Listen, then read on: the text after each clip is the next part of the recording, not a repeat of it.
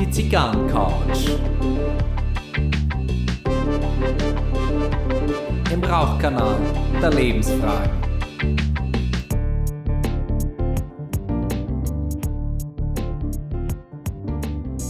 Herzlich willkommen auf der Zigarrencouch. Mein Name ist Gary Leichenfinger und ich begrüße heute zum ersten Mal zwei Gäste.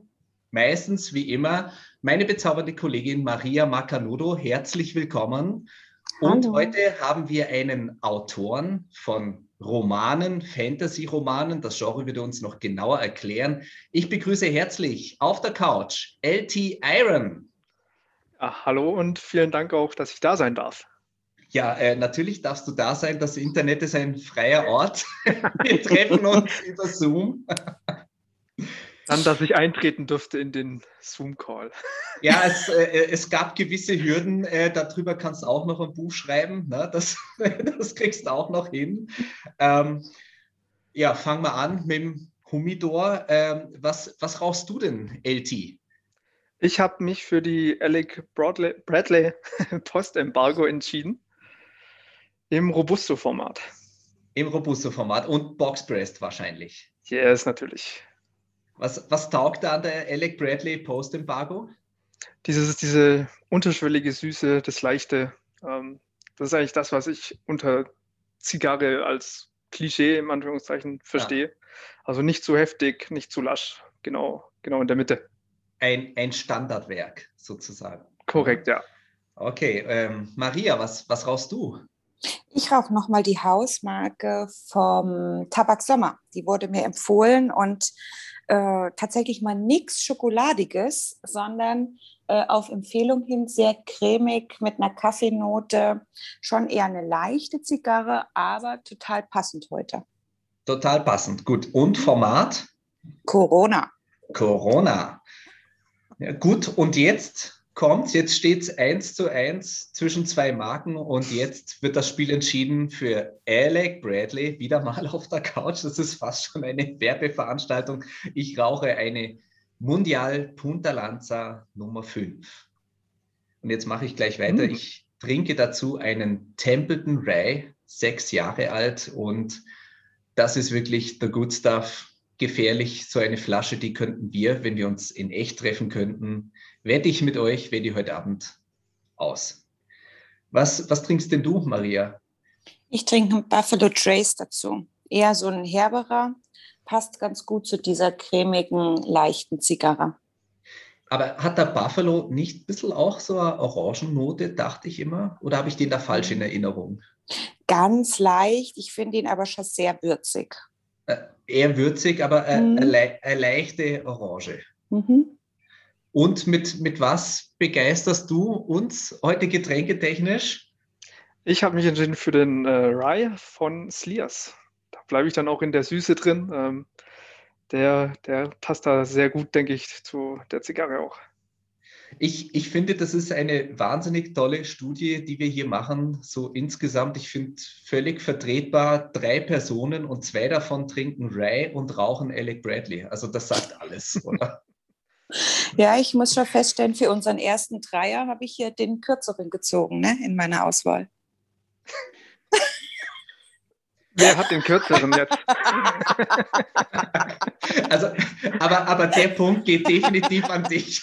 Dass, dass auch du es sagst, beruhigt mich. Und das am K-Samstag. Oh wei, oh wei. Genau, da, das haben wir auch mittendrin im Couchsurfing, wir, wir drei. Ne? Es ist, äh, du wolltest das Couchsurfing machen, Maria, es ist, äh, sag's, was ist. Es ist Ostern. Es scheint Ostern. die Sonne und wir sind zu dritt.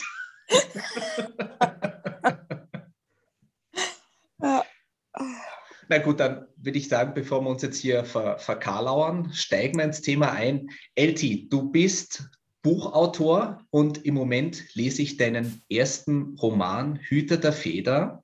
Mhm. Und jetzt äh, musst du uns alle einmal aufklären. Also, also welche Schublade, welches Genre machen wir hier jetzt auf? Ja, also das oder mein Buch ist ein Fantasy-Roman ähm, und zwar geht es da um Tal, der ist ein einfacher Tagelöhner.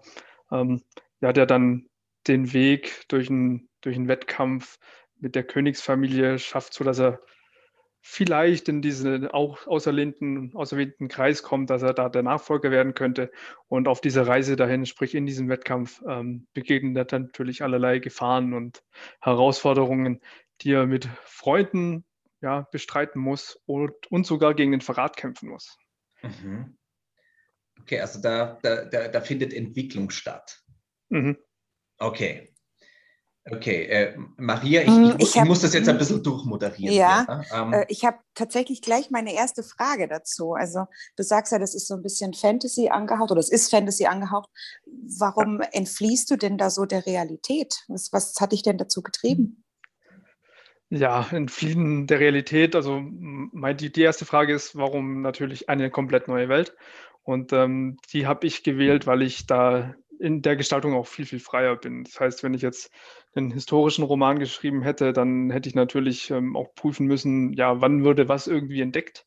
Ähm, und so habe ich in meiner Fantasy-Welt natürlich auch freie Entscheidungsmöglichkeiten. Was gibt es da? Und das ist ähm, unanfechtbar an der Stelle, weil habe ich ja erfunden. Ne? Und ähm, zum anderen, und da geht es auch ein Stück weit in die Flucht aus der Realität. Und das habe ich dann erst in diesem Schreibprozess so wirklich gemerkt, ähm, ist, dass man ja während des Schreibens einfach mal abtauchen kann in eine komplett neue Welt. Das heißt, man kommt aus dem stressigen Alltag äh, mit Büro und, und Stau und allem, setzt sich dann in den Laptop und dann taucht man da ab in, in seine eigene Welt, die man da im Kopf hat. Und das ist sehr befreiend auch zum Teil. Also es nimmt, nimmt den stressigen Alltag ein bisschen raus.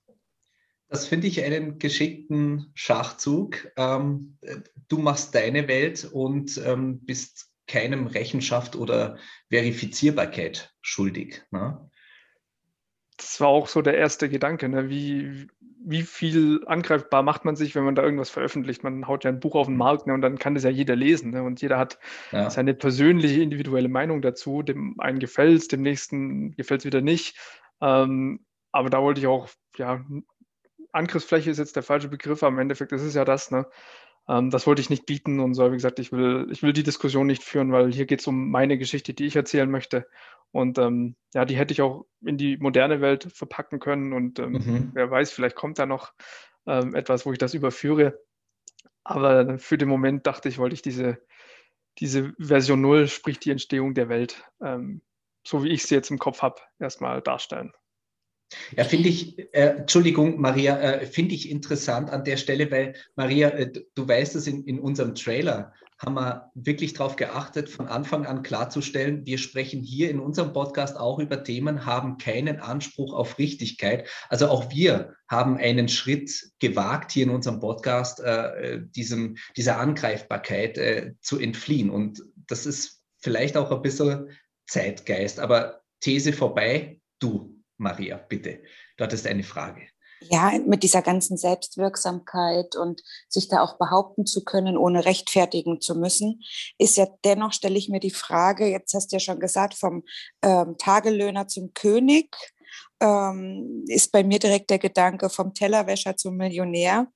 Und war das bewusst von dir so gewählt, ähm, auch entgegen eines Geburtenrechts in einem Königreich, entgegen vom Stände und, und, und? Und äh, bist du gegen Hierarchien?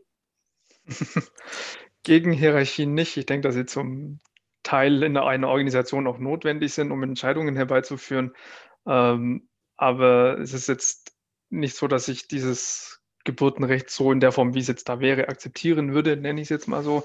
Sprich, wahrscheinlich würde ich mir schon schwerer tun, wenn ich in UK leben würde und da eben ja, diese Königsfamilie hätte. Ähm, nichtsdestotrotz geht es in dem Buch vor allem oder in meiner Geschichte auch vor allem um die Veränderung und Veränderbarkeit, auch in einem größeren sozialeren Kontext.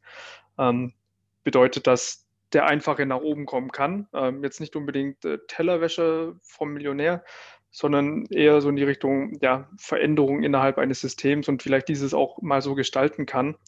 Und ähm, spannend war bei, oder für mich war spannend, der Leser kann das ja selbst interpretieren, wie er möchte, aber für mich war spannend einfach zu sehen, wie würde denn jemand eine Welt gestalten, wenn er von unten nach oben kommt und plötzlich die Entscheidungsfreiheit hätte, wo es dann heißt, guck mal, du darfst jetzt entscheiden, was du willst und du kommst der Charakter kommt aus der Gosse, ne? Du kommst aus der Gosse und machst jetzt das Beste draus für, für den Rest der Welt. Und ähm, das ist jetzt im der Hütte der Feder ist der Auftakt dazu. Was ich spannend finde ähm, an, an deiner Art, wie du, also ich bin jetzt beim ersten Buch, zu den anderen beiden wirst du ja, glaube ich, noch was sagen.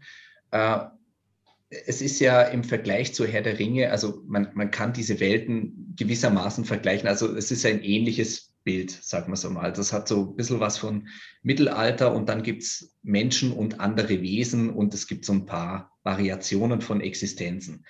Und ähm, Herr der Ringe kann aber immer noch als Kinderbuch durchgehen und das würde ich jetzt beim Hüter der Feder nicht behaupten wollen, dass es ein Kinderbuch ist, aber nicht, weil du auf Brutalität und Action setzt, sondern weil deine Dialoge sehr erwachsen sind. Und also man, man muss als Erwachsener mitdenken und verstehen. Also man muss eine gewisse Reife haben. War das beabsichtigt? Ja, definitiv. Also ich wollte jetzt ähm, nicht ein Kinderbuch schreiben, ähm, sondern ich wollte im Endeffekt für eine reifere Leserschaft einen, einen Anreiz mhm. bieten, beziehungsweise ein, ein Medium bieten, wo man sagt, okay, ich erkenne mich vielleicht selbst da wieder, ich erkenne Alltagssituationen vielleicht auch, ähm, oder ich lerne was für, für mich aus dem Buch auch noch. Und ähm, ja, mein, mein Anspruch war, wenn es einem gefällt, dann habe ich gut genug gearbeitet. Oder wenn einer zu mir sagt, hey, ich habe da echt was rausgezogen, dann, dann bin ich jetzt als Autor auch schon glücklich, weil ich sage, okay, mhm. ich habe eine Person erreicht und das ist mehr, als ich mir je hätte vorstellen können. Und ähm, das war so der Grund, warum ich gesagt habe, ich möchte da jetzt nicht keine Verkindlichung haben, sondern eher in einen, in einen älteren Kontext auch arbeiten. Ich, ich würde es gerne mit, mit einer kleinen äh, Stelle untermauern. Also das, äh, ja, das, äh, das ist ja jetzt, äh, also für, für unsere HörerInnen äh, wäre das jetzt auch ein bisschen blöd, nur so ganz in der Theorie. Also der, der, der Gings, der, der beste Freund vom Tal, der ähm, der kommt ja irgendwann mal nach einer durchzechten Nacht äh, nach Hause und äh, der Dahl hat ja schon bereits auf ihn gewartet und äh, irgendwann steht halt der Gingst äh, immer noch völlig betrunken und übernächtigt in der Tür. Und jetzt in so einem Kinderroman, äh, ja gut, da hätte er, das darf man heute auch für Kinder schreiben, ähm, ja, der hat halt viel Met getrunken und die, die Feier war gut und was weiß ich was.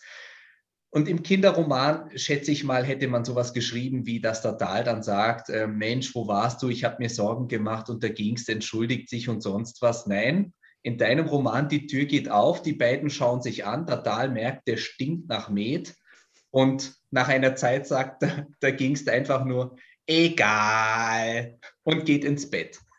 Das fand ich einmal sehr erfrischend, dass es auch einmal so laufen darf. Ne? Das, das hat mir gefallen. Ne? Und das ist halt eher unter Erwachsenen. Ja? Maria, du hast die Hand gehoben. Ja, ich finde es total spannend, hm. dass du gesagt hast, ähm, dieses Gefühl, wenn du einen Menschen erreicht hast, dann hat sich so deine Selbstwirksamkeit so ein bisschen erfüllt. Und das ist ja ähnlich, so haben der Gary und ich ja auch argumentiert, als wir vor über einem Stimmt. Jahr mit, ne? Ja, Stimmt, deswegen, ja. es war gerade die Assoziation, ich dachte, ja, das war genau unser Ding. Und wenn wir einen Zuhörer haben und der, der findet gut oder interessant, was wir sagen, oder gibt uns vielleicht auch mal Konter, da, aber das war genau unser Ansatzpunkt. Ja, ich denke, das muss auch so das Minimalziel, Minimalziel sein.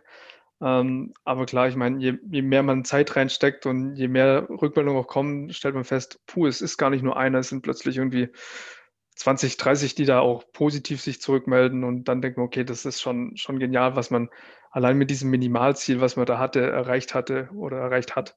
Und dann ist das natürlich ja, die erste Stufe, die man geklommen hat und von da aus kann man dann sich weitere Ziele irgendwo setzen, beziehungsweise schauen, ob man ja vielleicht nicht sagte, ich möchte jetzt doch einen größeren Wurf landen oder sowas. Aber mhm. das liegt natürlich auch nicht in meiner Hand. Ne? Also wenn, wenn das mein Ziel gewesen wäre, gleich den nächsten Harry Potter zu schreiben, dann hätte ich es wahrscheinlich nie getan, weil ja. das wäre unerreichbar. Aber ein Mensch fand ich realistisch. Wie lange hast du für dein erstes Buch gebraucht? Das erste Buch habe ich eigentlich angefangen 2009. Ähm, mhm. heißt, da habe ich mal so ohne Sinn und Verstand rumgeschrieben und äh, ja auch ohne, ohne eine Methode dahinter und einfach mal probiert, mhm. was ich so zu Papier bringen kann. Das war dann nachher auch so der Punkt, warum es dann nie wirklich geklappt hat. Ähm, ähm, heißt, ich habe das ja dann rausgezögert und bin eigentlich nicht zum Ende gekommen und mhm. das wirklich intensiv ging es dann ab 2011 los und ähm, 2016, 17, da war es dann so weit, wo, wo wirklich ähm, ja, Speed nochmal drauf kam, ähm, mhm. auch mit ja, Mentoren, die ich mit dabei hatte. Sprich, ich habe eine Schreibschule nochmal besucht, weil ich mir gedacht habe, okay, ich möchte, möchte mich da einfach mal für mich persönlich weiterentwickeln und ähm, schauen, wie weit ich da komme. Und ähm, ja, am Ende war es dann so, dass ich 2019 das Buch komplett fertig hatte, auch lektoriert und im ähm, Januar 2020 kam dann eben der Vertrag vom Verlag. Und es war eine sehr, sehr lange Zeit, wobei ich jetzt auch sagen muss, für den zweiten habe ich nicht ganz so lange gebraucht. Genau, da ist ein zweites Buch. Jetzt ist da meine Frage, ähm, ist das die Fortsetzung oder ist es was völlig anderes? Man kann das Buch auch für sich lesen. Ähm, die Vorgeschichte zu kennen ist natürlich gut, weil auch der eine oder andere Hinweis da kommt, weil es im Endeffekt auch die, die Fortsetzung des Buches ist. Mhm. Ähm, und ich würde auch empfehlen, dass man beide Bücher dann gelesen hat, ähm, einfach um zu verstehen, wo, wo kommt der Mensch her, ein bisschen Historie aufarbeiten. Mhm. Mhm. Ähm, okay. Aber klar, wenn jetzt einer sagt, ich möchte ja, ich stehe im Buchladen und greife irgendwo rein und das ist das, was dann rauskommt, dann ist es auf jeden Fall so weit zu lesen, dass es in sich geschlossen und vollständig ist, aber mhm. auch ähm, noch weitergehen wird. Und wie ist der Titel? Das ist äh, Bewahrerin der Feder. Heißt, ich schreibe ah, also einer, zuerst der Hüter und dann Bewahrerin. Ah, genau, jetzt schreibe ich aus einer ähm, weiblichen Person, beziehungsweise aus einer weiblichen Brille. Ähm, das ist natürlich auch für mich spannend, ähm, diese, ja, diese Position einzunehmen. Und ähm, mhm. dann bin ich gespannt, weil ja, wie, wie das auch ankommt. Ne? Also das war ja die Person auch aus dem ersten Buch, das ist ja die Freier, die da mit dabei ist und die übernimmt eine tragende Rolle im zweiten Teil. Ja, die, die kam, so weit wie ich bin, kam die schon vor. Ja, die, ja. die Freier, die, die sagt mir was. Und äh, das dritte Buch ist dann Das Kind der Feder oder wie, wie schaut es da aus? Da bin ich noch nicht so weit. Heißt, den, den Titel, den verwerfe ich auch ähm, immer wieder mal. Das heißt, ich probiere mich da einfach aus und du hast erstmal so, so einen Gedankengang, wo du sagst, okay, ich das soll so die Kernaussage des Buches auch irgendwo sein. Ähm, dann nimmst mhm. du das in den Titel rein und dann jetzt bei dem Titel zum Beispiel war es, dass ich auch einen anderen Titel hatte, den dann ähm, auch Leuten gezeigt habe und das Feedback war so, boah, ja, okay, hm, greift, mich, greift mich jetzt irgendwie nicht so. Ich habe dann auf Instagram auch so eine Abstimmung gemacht über einzelne Wörter einfach und äh, da kam dann eben raus, dass Bewahrerin deutlich ähm, mehr ja, Resonanz erzeugt hat und okay. das war dann auch der Grund, warum ich gesagt habe, ich tausche das einmal aus und nehme das, was dem Publikum in, an der Stelle auch besser gefällt. Ja, du, du merkst, Weiblichkeit rules. Ne? Deswegen auch bei uns die Zigarrencouch. Hm. Maria, du ja, hast dich gemeldet. Ja, ich finde es so spannend. Also einmal dieses Gegendere ist natürlich so ein Thema für sich, aber dass man heutzutage auf die Idee kommt, ein Buch, was ja etwas sehr äh, ich will nicht sagen rückständiges, aber etwas sehr Klassisches ist, dass man das auf Instagram äh, abstimmt, wie der Titel da sein soll. Das finde ich schon eine, eine, spannende Herangehensweise. Und man hat auch das Gefühl, dass man mitgewirkt hat an dem Buch. Also jeder, der mir da folgt, der hat, äh, mhm. hat da seinen Beitrag geleistet. Ne? Mhm. Ob es jetzt auch, ich meine, es waren ja diverse Titel, ne, die da mit dabei waren, ob es jetzt gefallen hat oder nicht, aber dann merkt man, okay, ich hatte ein riesen gutes Gefühl bei dem, bei dem einen Titel und dann stelle ich fest, okay, eine Stimme. hm. Also mit mir jetzt zwei gewesen, ne? aber irgendwie kommt es da nicht an. Ne? Und am Ende vom Tag willst du das Ding ja auch irgendwie verkaufen und da musst du schauen, mhm. dass, ja. dass du dann doch eher die breite Masse triffst. Und jetzt muss ich sagen, war ich jetzt nicht so eigen, dass ich gesagt habe, ich muss jetzt unbedingt diesen Titel haben, weil das kriegsentscheidend für mich ist, ähm, sondern ich habe gesagt, okay, wenn, wenn das so ist, dann ich kann mit beiden leben und ich habe ja nur die Titel genommen, die für mich auch akzeptabel sind. Mhm. Und Teil 2 ist bereits veröffentlicht oder ist das jetzt alles so in der Mache gerade? Ist jetzt gerade noch in der Mache. Es fehlen noch vier Kapitel und dann bin ich da damit auch durch. Wow. Und es soll auch dieses Jahr noch erscheinen. Okay. Ja, das, ähm, das wirst du dann auf Instagram veröffentlichen. Ich haue es überall raus, wo es geht, ja. Überall raus, wo es geht. Ähm, Gut, dann äh, schauen wir, dass wir das mit der Zigarrencouch dann auch mal kenntlich machen. Ich meine, wenn du heute schon Gast bist, dann können wir auch beim Veröffentlichungsdatum ein bisschen supporten. Oh, vielen Dank. Ja, mhm. das, äh, das werden wir machen. Gut, wir versprechen in unseren Folgen immer viel und halten es nicht, aber in dem Moment, wo wir das sagen, meinen wir es ernst. Ne? Ja. Immerhin. Sonst haben wir uns halt beim diesen... Versprechen versprochen. Ja, genau. Ich spüre auch diesen guten Willen, das ist ja das, was zählt. Ja, das kommt auch online rüber. Ne? Das, äh, das ist schön. Ne? Das, ähm, das passt wieder zum Gesetz der Resonanz, aber das, äh, da, da schweife ich jetzt zu weit ab. Jetzt, mhm. was ich ja immer spannend finde beim Lesen. Also ich, ich darf ja behaupten, dich ein bisschen zu kennen. Ja, deswegen ja. ist ein Buch von dir zu lesen für mich eine äh, durchaus andere Erfahrung, als wenn ich jetzt beispielsweise John Grisham oder was weiß ich was lese, äh, den kenne ich nicht persönlich. Und ähm, es gibt Momente, da, da, da meine ich in gewissen Aussagen, dich direkt zu hören. Ne? Das bist jetzt du. Mhm. Und ähm, und dann äh, wundere ich mich auch immer so, ähm, wie du auf die ganzen Namen kommst. Also da gibt es einen Fluss, der heißt die Deva und äh, dann äh, Tal, Gingst und wie sie alle heißen mögen und auch die, die, die Stadt, wo das äh, spielt. Und äh, wie, wie kommt man auf diese Namen und gibt es da vielleicht die ein oder andere Anekdote dazu? Ja. Ich glaube, die spannendste Geschichte war die Entstehung von äh, Buko auch. Das ist ja der, der Gegenspieler in dem Buch. Ähm, mhm. Und äh, ich hatte mir da, dachte ich, wenig Gedanken drüber gemacht. Ich habe halt einfach irgendwie Wörter, behaupte ich, zusammengesetzt. Ähm, und dann kam der Moment, wo ich dieses Buch, dieses fertige Buch auch zum Rezensieren gegeben habe. Das habe ich an das Nautilus, Nautilus Fantasy Magazin gegeben. Mhm. Ähm, heißt, die haben das dann gelesen, haben eine Meinung drüber geschrieben und dann wurde das veröffentlicht und dann schaue ich mir das an und lese mir das so durch und dann steht da dran, ja, Buko erinnert mich irgendwie an den Frischkäse. Und ich so, hä? Kann doch gar nicht sein, wo kommt denn das jetzt her? Ähm, habe dem auch nicht weiter Beachtung geschenkt, bis ich dann mal einkaufen gegangen bin. Und mir gedacht, okay, jetzt schaust du nochmal Frischkäse, das muss ja irgendwo da sein, ne? Dann läufst du durch, durch, den Großhandel und dann steht da so eine Packung Frischkäse mit, mit der Aufschrift Buko. Und das Aber jetzt muss ich ehrlich sagen, es erinnert mich gerade, ist das ein, ein roter Balken mit weißen Buchstaben drin oder, oder verwechsel ich das jetzt mit Gazi? Ich, ja, es ist eher so, also auf der Verpackung, die ich jetzt im Kopf hatte, war es eher so orange-rötlich, aber weiße Schrift ist richtig, mhm. ja. Orange-rötlich, jetzt, jetzt ja. klingt es nicht, der, der Buko. Genau, und als dann diese Person ja in dem Buch erscheint und ich einen Namen gebraucht habe, dann habe ich eben auch mein Buch wieder gelesen, habe das korrigiert gehabt und was weiß ich mhm. und habe es dann abgespeichert und habe dann auch geschrieben, Buch korrigiert und irgendwie war dann Buko sofort präsent ne? und ich habe gedacht, mhm. du brauchst doch gerade einen Namen, ne? also nimmst du den und dann ja. kam das eine zum anderen. Ne? so sind dann Tatsache auch viele, viele Namen entstanden ähm, oder einfach nur so Teile aus, aus Wörtern Airbest zum Beispiel, wo das Ganze spielt, das mhm. war verbessert. Mhm. Airbest. Spannend. Ja. Siehst du, und ich hätte gar nicht an Frischkäse gedacht, sondern meine Assoziation war bei dem Namen eher an Grogu, der, ähm, ich sag's mal, der Baby Yoda aus The Mandalorian, dieser Star Wars Serie. Also an Frischkäse hätte ich nicht gedacht. Das, das, war jetzt die perfekte Überleitung, liebe Maria, weil ich, ich wollte noch irgendwie diese Frage einbauen. Ähm, also du, du, schreibst Fantasy und ähm, wenn, man, wenn man das, äh, das Buchcover sieht, äh, Hüter der Feder, das ist so auch so ein bisschen pastellfarbig. Äh, also äh, es hat schon alles so, die große Schublade mache ich da auf als nicht in der Szene ähm, bewanderter äh, Herr der Ringe so die ganz grobe Schublade. Äh, wie, wie oft kommen diese Vergleiche? In, inwieweit muss man sich daran messen lassen? Ähm, sag mal was dazu. Ähm, erstaunlicherweise kommt es sehr, sehr oft. Also auch wenn man mal nach Buchtipps fragt, dann, dann sagt man, hast du mir ein Buch, was ähnlich ist wie das. Ne?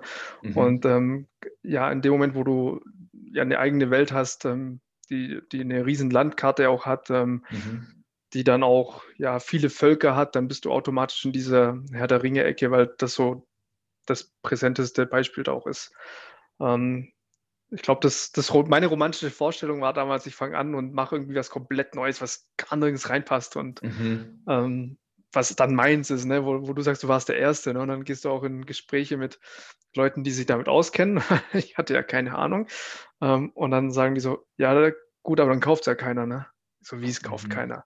Ja, die Leute wollen ja genau das lesen, was ihnen gefällt und die wollen vorher wissen, ob es ihnen gefällt. Und das schaffst du eben einfach nur über Kategorien und über Vergleiche. Mhm. Und mhm. daher kommt es oft. Und ähm, ja, mittlerweile finde ich es auch gut, dass man da in diesem Atemzug genannt wird. Also man, oder ich stelle mich da auch gern mit dahin, weil es eben auch Parallelen gibt. Nichtsdestotrotz muss man auch sagen, es gibt auch Unterschiede. Und ähm, wenn das nachher hängen bleibt, was anders war, ähm, als es bei Herr der Ringe oder ich habe ja auch ein bisschen Zauberei mit dabei, dann könnte man sagen, es ist wie Harry Potter, aber es muss einfach anders sein ne? und es muss mein persönlicher Stil sein und ich glaube, das ist das Wichtigste auch, wenn man da also, in Kategorien denkt.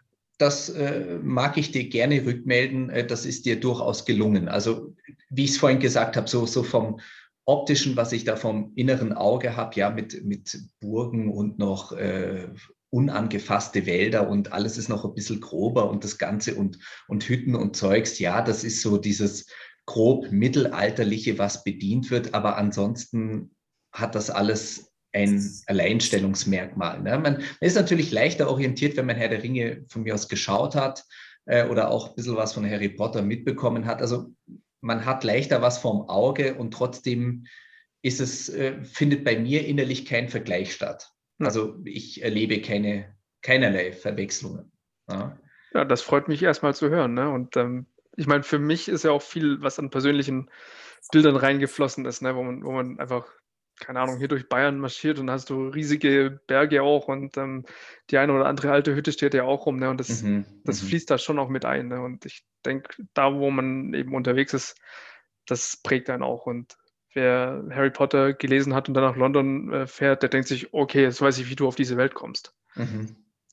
Ja, manchmal ist es schon ein bisschen so, äh, man, man, man nehme ein Bild von Schloss Neuschwanstein, öffne ein Fotoprogramm und einfach ein bisschen so ein Dreckfilter drauf und, und schon ist das alles so ein bisschen angefasster und ja, und dann kommt man irgendwie auch damit in Kontakt. Ja?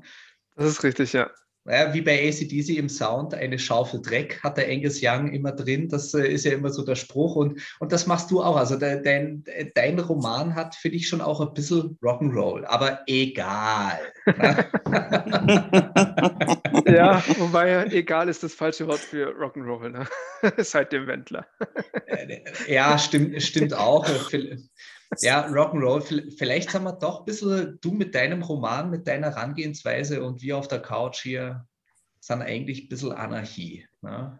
Wir bedienen uns halt gewissen Bildern. Ne? Ja. ja, und das ist auch wichtig, um Stories erzählen zu können. Ja. Und jetzt, äh, jetzt waren wir so im seichten, leichten Couch-Moment. Jetzt wird es ein bisschen ernster. Lieber LT, Frage von mir.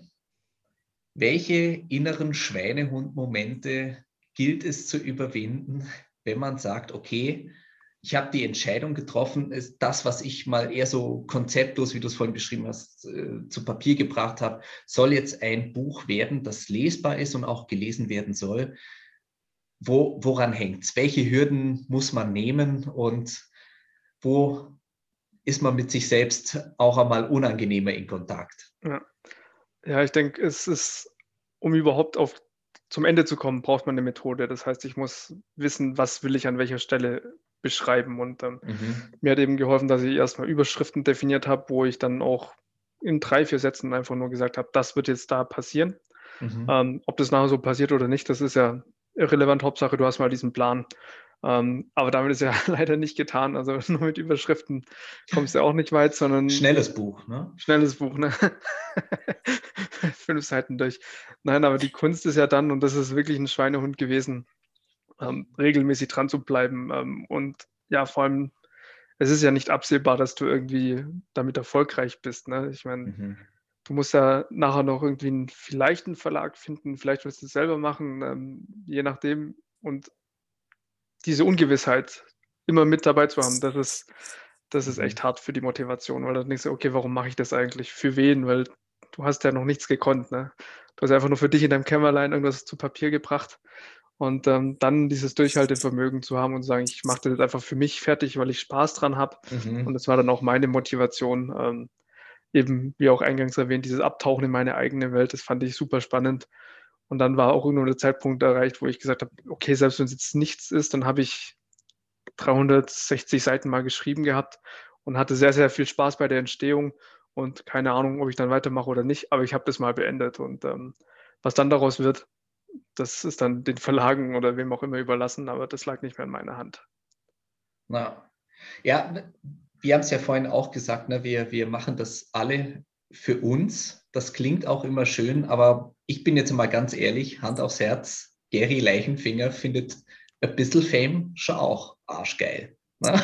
ein bisschen ja. Fame darf sein, oder? Maria, ja. was meinst du? Total. Ja.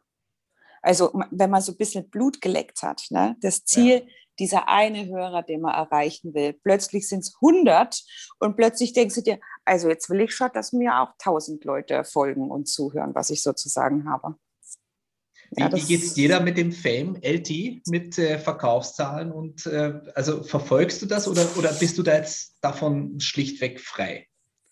Ähm, am Anfang war es Tatsache wie so ein Aktienkurs, den du täglich refreshed und einfach mal schaust, okay, ja. was habe ich heute verkauft oder was sagt Amazon dazu und dann passiert ja auch nichts, ne, weil du denkst ja, okay, das ist auf der Plattform gekauft, ähm, aber es dauert ja eine Zeit lang ne, ähm, und Mittlerweile sind es, glaube ich, 20 Bewertungen, wobei 19 sehr gut sind und eine, ja, ohne Kommentar mit drei Sternen, was auch noch in Ordnung ist. Aber wenn man einmal diese fünf Sterne da hatte, dann nur so, okay, cool. Das ist schon mhm. dieser, dieser Motivationsschub, den man dann auch von außen nochmal bekommt, mhm. ähm, was dich dann veranlasst, ein zweites Buch oder vielleicht ein drittes Buch zu schreiben. Mhm. Ähm, aber wie du auch gesagt hast, nach, dem, nach, dem, nach den ersten fünf Sternen willst du eigentlich 105 Sterne. Und dann zieht aber auch so eine Drei-Sterne-Bewertung dich auch schon mal runter, obwohl das ja auch nichts, ja, es ist halt gut, ne? Es ist halt neutral, ne? Und das, da, ja. da wächst, wächst man dann drüber hinaus wieder und hat ein ganz anderes Verständnis von, was ist wirklich gut und was ist normal. Mhm ja, man, man, man leckt Blut, ne? aber das, äh, das, was du beschreibst, ist mhm. genau das, wie halt auch ähm, soziale Medien funktionieren. Und ich glaube schon auch, dass ähm, Amazon äh, zu einem sozialen Medium wird, wenn man darauf etwas Persönliches verkauft, wie du jetzt dein Buch oder deine Bücher. Ähm, dann, dann wird das ja auch, das ist ja dann jeder Verkauf und jedes, jeder Stern und jede Bewertung ist ja wie, wie der Like auf Facebook oder Instagram. Ne? Und wir wissen alle, das spricht halt unser Belohnungssystem an, aus der Nummer kommen wir nicht raus. Ne? Wir müssen halt bewusst damit umgehen. Das war jetzt das sozial angemessene von mir heute. Besser wird es nicht. da kommen wir gleich zur nächsten Kategorie. Die letzte heute, ähm, die Aschetonne. Was äh, hast du eine Vorstellung, was, was war der, der dümmste Kommentar zu deinem Buch bisher? Boah, der dümmste Kommentar. Jetzt darfst du mal vom Leder ziehen. Was hatte ich an dummen Kommentaren? Es war kein, es war kein dummer Kommentar, es war ein, eine Testleserin, also ich habe ja auf Lovely Books auch eine Leserunde veranstaltet mhm. und haben Leute sich gemeldet und haben gesagt, sie würden das gerne lesen und dann auch rezensieren und so Geschichten und so kommt man eben auch zu den ersten Bewertungen. Und da war eine dabei, die es dann nicht in die Leserunde geschafft hat, wo ich dann auch gesagt habe, komm, lies trotzdem, ähm, mhm. dann ja, rezensier oder rezensier nicht. Also wenn die jetzt zuhört, die weiß, die fühlt sich jetzt angesprochen, ne? Ja, mit Sicherheit, weil sie das, also das war auch das, das einzig Negative, was ich wirklich gehört habe, also so im mhm. direkten Austausch. Und die hat gemeint, ja, ich habe es bis Seite 50 gelesen und es packt mich nicht. und dann stehst du dran so, okay, und was machst du jetzt damit? Was macht ja. sie damit? Was mache ich damit? Ne? Ich meine, sie hätte ja auch einen Stern vergeben können, das nach dem Motto, sagt, das ist voll das Scheißbuch. Ne? Aber ja. ja. am Ende vom Tag ist es halt auch Kunst. Ne? Und was ich daraus gelernt habe aus dieser Erfahrung ist, dass, ähm, dass ich nicht alles, was jetzt an mich herangetragen wird, ähm, egal ob positiv oder negativ, mhm. Mhm. für mich aufnehmen muss. Und ähm, ich entscheide noch nach wie vor, was mache ich mit dieser Information. Auch wenn es jetzt 20 gute Bewertungen sind, dann ist das jetzt schön, aber das wertet ja auch nicht mich als Person an der Stelle auf oder ab. Ja, da muss man sich auch frei von machen. Und zwar, mhm. wie du sagst, in beide Richtungen. Ja, ja das ist die Riesen-Challenge, vor allem wenn du auf so einem großen Markt aktiv bist. Mhm. Maria, wie ging es dir eigentlich bisher mit, mit Rückmeldungen bei, bei unserem Podcast? Äh, ähnlich. Also in, auf der einen Seite bin ich so in dieser Selbstwirksamkeit und denke mir, ich bin total frei und ich sage, was ich mhm. denke und äh, was mir gerade durch den Kopf geht, das spreche ich auch an. Auf der anderen Seite ist dann aber doch, wo ich mir denke, ich möchte eigentlich keine negative Rückmeldung, weil es ist ja meine Meinung und jeder kann ja seine Meinung äußern, aber ich möchte es dem anderen dann eigentlich auch nicht absprechen und tue es dann aber und finde natürlich positives Feedback viel besser. Mhm. Ja. Ich glaube, es geht jedem so.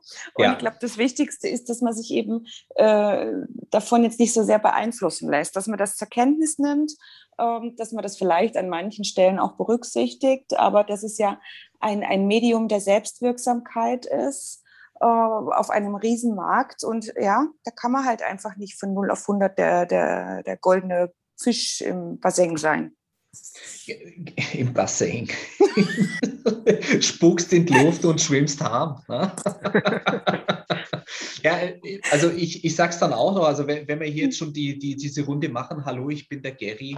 Äh, ihr müsstet sagen, hallo Gary, wie in so einer Runde. Hallo und, Gary. Hallo Gary. Ja, mir, mir geht es genauso. Also äh, ich, ich mag schon positive Rückmeldungen und äh, ja, aber das ist nicht alles immer nur die Wahrheit, auch, auch wenn es schön ist. Äh, und die negativen Rückmeldungen, ich, ich habe da oft meine Schwierigkeiten und ähm, dann weiterzumachen, da, da muss ich mich manchmal auch so einem inneren Trotz bedienen und sagen, so und jetzt erst recht, ich sage hier mhm. meine Meinung und ich lasse mich davon nicht abbringen und ich finde sowieso, also ich bilde mir das ein, dass äh, wir hier unsere Meinungen sehr vorsichtig präsentieren. Äh, oft machen wir es als Frageform, als, als Form einer These.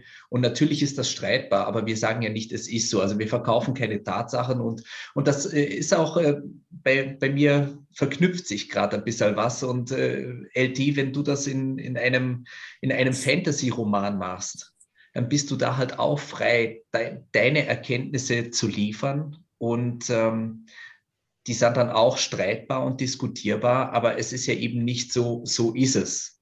Ja, also, ja, und, und wenn dann einfach nur kommt, äh, wie, wie du es gesagt hast, ne, es packt mich nicht, äh, als ob da die Verantwortung bei dir liegt, LT, oder, oder wenn mir jemand rückmeldet, äh, Gary, das, was du da äh, sagst in deinem Podcast, ist der totale Schmarrn. Mhm. Und dann wird aber nicht gesagt, was ist denn der Schmarrn? Ja. Ähm, ja, gut, was soll ich dann damit machen? Also, äh, es gibt auch unterschiedliche Niveaus von Rückmeldungen. Also ich hatte Leute, die gesagt haben, mich, stören, mich stört jetzt genau dieses Wort da drin, weil es zu kindlich auch ist oder wie mhm. auch immer, ja. Dann kannst du sagen, ja gut, aber ich finde es mega cool, dass jetzt genau dieses Wort da drin steht und mhm. am Ende vom Tag entscheide ich, welches Wort da reinkommt. Ne? Ja. Ähm, bis hin zu, ja, packt mich nicht. Aber wenn, wenn das wirklich Feedback ist, wo man sagt, da kann man mitarbeiten, wo man die Info bekommt, guck mal, an der Stelle hätte ich vielleicht mehr Bilder gebraucht oder es ging mir zu schnell, ähm, dann weißt du auch für das nächste oder solltest du das nochmal überarbeiten, dann legst du da nochmal Hand an und sagst, okay, genau in dem Moment mache ich es nochmal eine Spur besser, ähm, mhm. weil es ist ja möglich, ne? Also es ist ja nichts, was, was dich wieder entwertet, sondern du sagst einfach, okay, ich schreibe halt noch fünf Zeilen mehr dazu und plötzlich ist ein mhm. ganz anderes Bild dabei, ähm, qualitativ ein Riesenunterschied und der Leser hat das Gefühl oder bei euch dann der Hörer, okay, krass, da, da hat er mich jetzt echt gepackt wieder und dann wirst du wahrscheinlich auch die anderen wieder greifen, die, die so ein so einen Einzeiler da hinschreiben. Ne? So mhm. ja. Jetzt hast du es gesagt, Bild. Da habe ich noch eine Frage. Wer hat denn das, äh, hast du das äh, Buchcover gestaltet? Nein, das äh, war Perry Payne. Der sitzt in Paraguay und über die Mentorin habe ich das dann, habe ich den Kontakt hergestellt. Er hat es dann auch designt und der Verlag hat es dann natürlich fertig gemacht ähm, für Katalogdarstellungen und so Geschichten, aber ja, eine, ich habe es gesehen. eine globale Produktion. Ne? Tatsache, ja. Wahnsinn. Paraguay, dann hier Münchner Raum und Bremen. Super. Super. Maria, hast du noch eine Frage? Tatsächlich nicht, ne? Wir sind gesättigt. Ne? Mhm. Wir, wir sind gesättigt. Das ist doch ein ein schönes Ende und ich äh, würde sagen, wir beenden die Aufnahme. Wir können ja über Zoom noch weiter plaudern, aber wir beenden jetzt die Aufnahme jetzt. Äh, und natürlich, es wird alles in den, in den Show Notes äh, genannt. Äh, wir, wir verlinken dich auch äh, für, für Instagram und alles drum und dran. Ach doch, eine, eine, eine letzte Frage habe ich noch. Und zwar, ähm, von der Stadt mit diesen zwei Ringen und das ja. Ganze. Und ähm, jetzt, sorry für den Vergleich, äh, bei Game of Thrones Staffel 1 auf DVD kennt das jemand noch? Das ist so eine große Scheibe, ja. die legt man in einen Plattenspieler ein. Na? Und, Man ähm, muss den roten und den schwarzen Knopf gleichzeitig drücken. Genau. Und äh, da war im, äh, als Booklet war die, war die Landkarte dabei. Äh, gibt ja. es irgendwo eine Möglichkeit, äh, an, an, Bildmaterial so ein bisschen ranzukommen, so für, für, für Fans, dass man da so Support-Material erhält? Ja, das habe ich über Social Media geteilt, sprich Facebook und Instagram. Da gibt es auch für diesen Teil gibt's eine Karte. Ähm, mhm. Für den zweiten Teil und dritten Teil wird diese Karte allerdings auch noch erweitert. Das heißt, die bleibt bleibt spannend und erweitert sich mit jedem Buch eigentlich. Die Reise geht weiter. Die Reise geht weiter und ähm, die Kilometer werden länger. In diesem Sinne, herzlichen Dank fürs Zuhören, fürs Reinschalten. Das war die Zigarrencouch. Servus Baba. Küss Adi. die Hand. Tschüssi. Das war die Zigarrencouch, ein Podcast von Roger Nivelle mit dem Intro-Song Slinky von Ron Gelinas Chill Out Lounge und der Outro-Song Landshark von Roger Nivelle.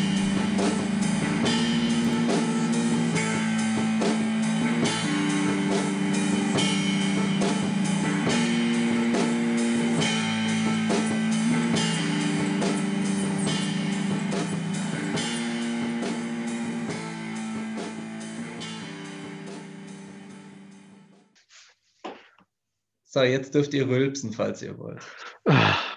Pfade stecken.